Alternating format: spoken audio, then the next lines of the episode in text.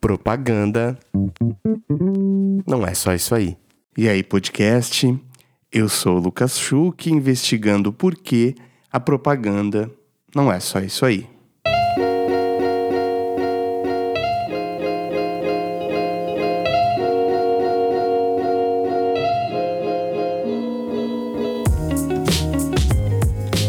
Eu sei, perdoa, eu andei sumido.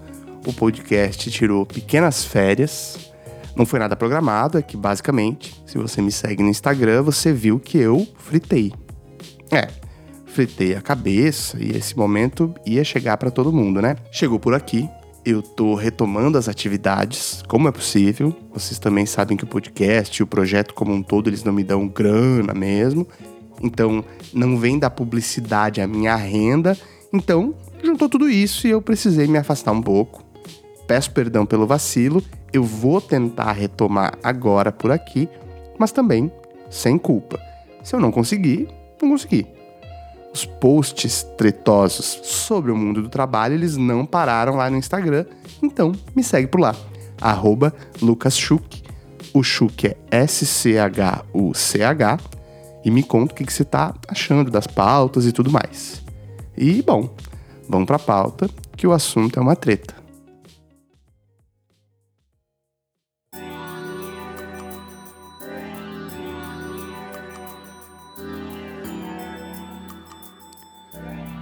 Se você veio de uma graduação formal em publicidade, você deve lembrar da teoria da agulha hipodérmica, né?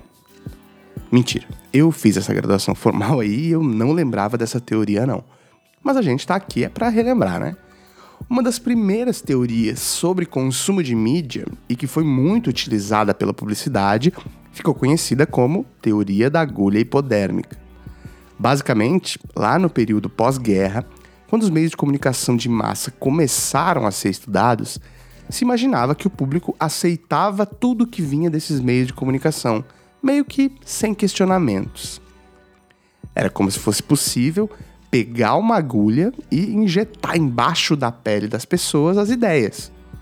Imagina, era a forma perfeita de convencer as pessoas a adotar um certo viés político, uma maneira de viver a vida. Isso foi uma teoria muito usada no período de guerras como forma de mobilizar as pessoas e desmoralizar inimigos. Enfim, acreditava-se que, se foi dito em algum grande meio de comunicação de massa, bom, as pessoas vão comprar essa ideia. É, eu não preciso nem dizer quem adotou essa verdade para si e se valeu dela, né? Isso, a malvada da publicidade. Alguns anos depois, essa teoria foi dada como superada. Ela estava muito ligada à crença na homogeneidade das pessoas e que não se tinha um pensamento crítico. Você não questionaria nada ao ver algo na mídia e só sairia comprando tudo que aparecesse por lá. Na verdade, isso nunca foi assim. As pessoas sempre tiveram pensamento crítico e se questionavam e tudo. A gente só não tinha era investigação sobre isso. Mas fato é que, para aquele momento, essa teoria tinha uma base de verdade. Quem defendia essa teoria estava olhando para o encantamento das pessoas com uma nova mídia, um novo artefato, Imagina, aparecia uma caixa na sua casa animada com áudio e vídeo dizendo que você tinha que comprar tal coisa. Putz, é na hora que eu vou, deve ser verdade. Até hoje a gente não sofre desse encantamento? A gente não vê uma coisa nova e fala: nossa, é o futuro demais, eu vou me jogar, isso vai ser incrível. Por que choras, Clubhouse? Pois é, quase 100 anos depois dessa teoria, a gente sofre de um pequeno outro problema que é a superexposição à publicidade. Se lá naquela época acreditava-se que ninguém questionava nada, hoje a gente percebe que é porque tínhamos um pouco número de mensagens variadas que também eram recebidas. Num mundo de um monte de ofertas, mas recursos limitados, como o de hoje, você tem que escolher mesmo o que faz mais sentido para você, que produtos, que ideias o que, que você vai comprar entre tudo que você recebe. E nessa escolha que você precisa fazer, nessas pequenas frações de segundo que você vai dedicar por dia a ver uma publicidade, é que a indústria toda se debruça. Para encontrar formas de fazer com que os poucos segundos que você tem para ver publicidade seja para ver a minha campanha, o meu filme, o meu anúncio, e não o do coleguinha. Economia da atenção, growth hacking, como fazer as pessoas não pularem o seu vídeo no YouTube. Você só tem os cinco primeiros segundos. No TikTok nem isso, são dois segundos, um. Pois é, esse monte de coisas novas aí que a gente precisa pensar hoje foi porque desde aquela época lá da teoria hipodérmica, os consumidores foram treinando a sua mente sobre publicidade ser a parte que interrompe o conteúdo que a gente estava vendo para te vender algo que você, na teoria, não precisa. Esse tempo todo sendo impactado pela mídia, a gente desenvolveu um adblock natural. É como se a gente já viesse de fábrica com um programinha que nos faz identificar o que é publicidade e desviar. Sim, a ciência tem um nome bacana para isso. Você pode ler mais sobre banner blindness, ou, numa tradução livre, evitando alguns termos capacitistas, uma invisibilidade dos banners. Que significa você aí, que está ouvindo agora. Você gasta 50% das horas que você não está dormindo na internet. E você não consegue lembrar qual foi a última peça de publicidade que você viu. Ou até se lembrar, você não vai saber de que marca era. Vê, fazendo uma conta de padaria aqui, a cada 14 postagens que você vê numa rede social por minuto, você recebe dois anúncios. Isso seriam 120 anúncios por hora, multiplicado pelas 7 horas que você gasta na internet por dia, são uns 840 anúncios. Claro, você não gasta o seu tempo todo em feeds, esse cálculo não é científico, relaxa. Mas vê, mais de 800 anúncios e você não consegue lembrar um. Tá, se você lembrar um ou dois, mas e os outros 800? É como se fosse um mecanismo de defesa que usuários e usuárias da internet criaram para publicidade. E ele começou a ser mapeado por Jacob Nielsen, de um grupo de pesquisa, Norman e Nielsen, lá pelo ano de 1998 partir de um experimento que mapeia o movimento do olho e que identificou como as pessoas evitam os lugares clássicos onde eu e você a gente sabe que tem mais anúncios tradicionalmente num site, por exemplo. Corta para o ano de 2014, o New York Times popularizou um termo que passou a ser fortemente estudado e usado na indústria de publicidade até hoje. Chama Native Ads, ou publicidade nativa. Que em linhas muito gerais, se você não está sabendo o que são as native ads, são peças de publicidade que se camuflam no meio do conteúdo que você está vendo. E aí, quando vê, você abre e. Putz, era publicidade. Você já falou uma frase assim enquanto estava navegando aí pela internet? Pois é. É aquela publicidade que você está lendo seu conteúdo jornalístico ali, ou seu entretenimento, e aí lá no fim da página tem um. Veja essa outra matéria aqui. E as fontes, a foto, o layout e tudo mais são iguaizinhos à editoria que você está lendo. E você acha que é também uma reportagem, clica e vral. Era uma matéria paga ou até um link para um outro site mesmo para te vender algo. Eu nem vou entrar aqui no debate do quanto isso é ético ou não, e o quanto isso poderia só ser chamado de uma publicidade velada à primeira vista, já que no primeiro contato não tem a marca ali que está anunciando e isso é crime pela legislação brasileira. Eu vou deixar esse assunto para um outro momento. Mas sabe o que, que para mim é um fato mais curioso nisso e que é o ponto central desse episódio?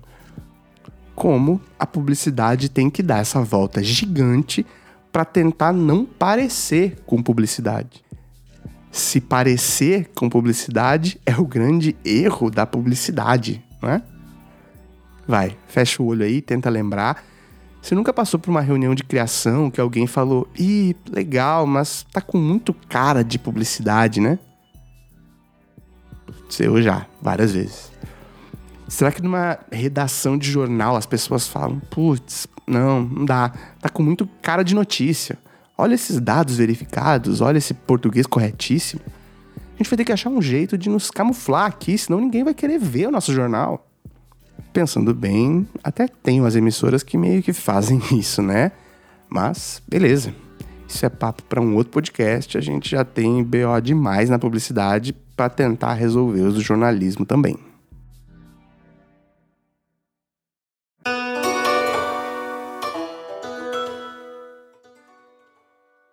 Já há alguns anos, um pesquisador brasileiro fala sobre isso. Ele chama Rogério Kovaleski e ele chama isso de hibridização da publicidade. Entre várias características disso, publicidade precisa se misturar ao entretenimento, porque assim a marca fica sempre ali de cantinho, mas vai sendo vista, né? Lembra, sei lá, daquele clipe de uma cantora famosa que você curte, que no fim você descobre que era uma promoção de alguma marca e tinha mais publicitários e publicitárias envolvidos do que músicos e produtores? É, é meio que isso. E talvez eu esteja falando só uma grande obviedade para você que já vive a publicidade há alguns anos. Essa própria teoria do professor Kowaleski, ela já existe há mais de 10 anos. Mas aí tem um pequeno ponto que eu queria te contar. Em 2018, aquele mesmo instituto, Norman e Nielsen, começou a estudar o banner blindness em 98, postou um artigo que demonstrava que publicidade, mesmo as native ads, estavam sendo ignoradas por usuários e usuárias. E pior que isso, conteúdos que são postados próximos à publicidade também tendem a ser mais ignorados e têm uma taxa de visualização menor. O resumo desse estudo é, abre aspas, os usuários aprenderam a ignorar conteúdo que se assemelha a anúncios, seja próximo a anúncios ou que apareça em locais tradicionalmente dedicados a anúncios. Fecha aspas. Que bizarro. Se parecer com anúncios é ruim para o conteúdo, não só mais para a publicidade. Eu sei, é triste isso, mas eu prometo que no fim desse episódio eu vou achar um gancho otimista para tudo isso. Eu só ainda não sei qual é ele enquanto eu estou escrevendo essa frase, porque se você ler o artigo que eu citei, o verbo usado é poison. Isso mesmo, envenenar. Os anúncios envenenam os conteúdos próximos. Então, se você quiser que um conteúdo vá bem, deixe ele longe desses lugares de anúncio na sua home. E uma coisa me chamou ainda mais atenção, que é para mim o ponto mais delicado. A gente está desde 98 estudando que as pessoas ignoram publicidade. Em 2014, alguém pensa uma forma de emboscar as pessoas e a publicidade se parecer menos com publicidade como uma solução meio que na tentativa que elas clicassem sem querer e se relacionassem com propaganda. Em menos de quatro anos, a gente, enquanto usuário, já aprendeu a desviar disso também e isso já não está mais funcionando tão bem como era. Quanto tempo a publicidade ainda tem encontrando formas de armadilha para as pessoas assim? Se a última que a gente criou levou 15 anos para ser desenvolvida em quatro já não sustenta mais, a próxima vai durar quanto tempo? Dois anos? E depois?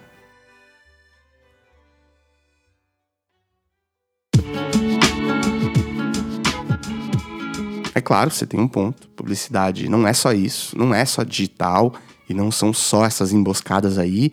Eu tô me dedicando nesse episódio só a esse viés também para provar meu ponto, então tem outras formas interessantes mesmo de fazer publicidade. E eu não estou tecendo aqui uma crítica a elas, não. O meu debate aqui é como a indústria inteira se sustenta sabendo que precisa dar essa volta toda para não se parecer com o que realmente se é, porque senão ninguém vai querer ver. Vê, ainda que a gente veja em um monte de palestras a publicidade saiu do modo de interrupção para virar conteúdo, isso fica bacana na palestra, mas no dia a dia, eu quero ver ter um plano de comunicação que não compreenda, em alguma medida, a campanha como interrupção mesmo. Mesmo sendo uma campanha de conteúdo incrível, conteúdo original, se não tiver grana envolvida, para ela ser a interrupção de outros conteúdos, olha, são pouquíssimas que operam assim. É possível? É, mas são bem poucas. E aí, todas as outras serve, sabe para quê? Isso, para aumentar a taxa de clique do botão pular anúncio. Tá bom, eu não vou ser totalmente crítico à propaganda hoje, não. Só hoje, tá? Então tem essa coisa cruel aí, que é a publicidade é aquilo que ninguém quer ver, só que é o que sempre bancou os conteúdos que a gente queria ver. O dinheiro das marcas é o que torna possível os conteúdos que nos interessam. E nós, enquanto usuários, seguimos desviando dela. E enquanto profissionais, seguimos tendo que dar uma volta gigante para criar coisas que não se pareçam com publicidade. De fato, é uma conta bem desfavorável para a gente. E aí, quando chegam as assinaturas premium das plataformas, o principal ativo de venda é assista, ouça, use sem anúncios. Vê, os joguinhos que a gente baixa nas lojas de aplicativo, você paga para ter uma experiência livre de anúncios. Nessas horas a gente precisa mesmo se questionar o que, que a gente fez de tão errado que propaganda passou a ser algo tão irrelevante assim. Ou, pelo menos, algo a se distanciar, porque isso afastaria os usuários. Você já viu uma criança de 3 anos usando o YouTube?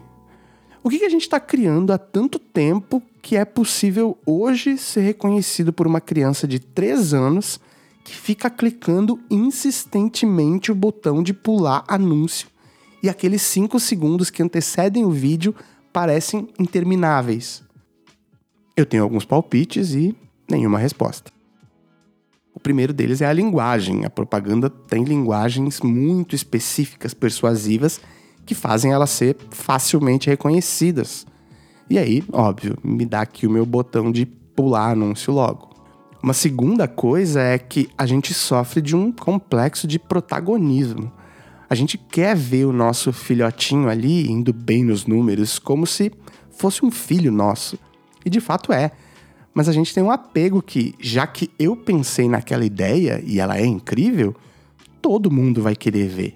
Tanto é que nos planos de mídia, a gente prefere pagar o pre-roll do YouTube de 5 segundos, mas que não pode ser pulado, do que fazer um super conteúdo incrível que pode ser pulado e ninguém vai ver. A gente tem um medo da rejeição enquanto profissionais, isso é totalmente natural, de ver os números e quantas pessoas nos pularam. Claro, tem um ponto comercial nisso, que é, já que todo mundo vai pular, não interessa o que eu diga, então eu vou fazer só os 5 segundos mesmo e boa. Assim a minha taxa de rejeição vai ser quase zero. Se eu não falar do desemprego, ele não existe, né? Mas voltando, mesmo nessa alternativa que a publicidade criou aí de emboscar as pessoas e só depois ela se darem conta, putz, era uma publicidade e sair do que ela estava lendo, isso é legal? Conta como uma interação positiva para a marca?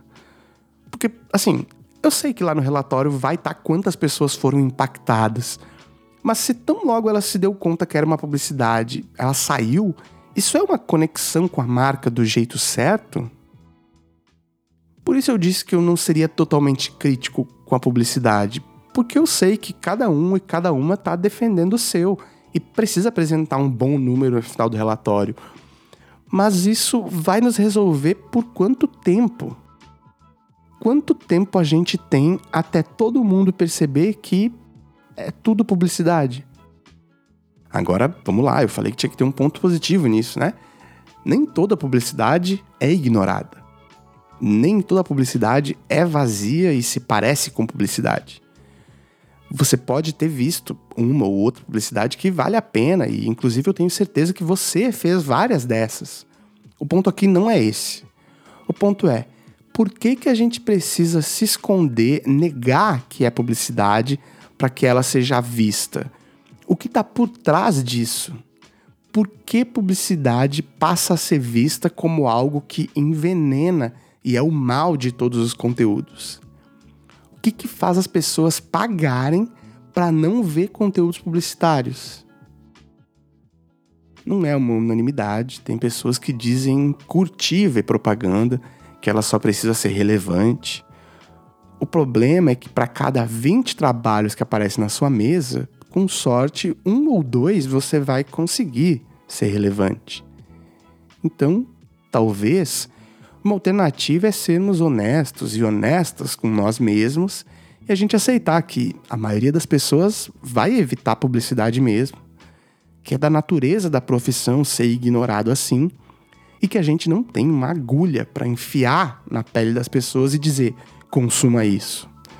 Os números não vão ser sempre os ideais e a gente não precisa ficar encontrando formas de ludibriar as pessoas, emboscar talvez venha dessa tentativa de sempre estar tá atrás de enganar, entre grandes aspas aqui, as pessoas, que a gente foi treinando os consumidores por décadas e décadas a desviar da publicidade, a ficar sempre com o pé atrás, desconfiando e vai querer me vender algo.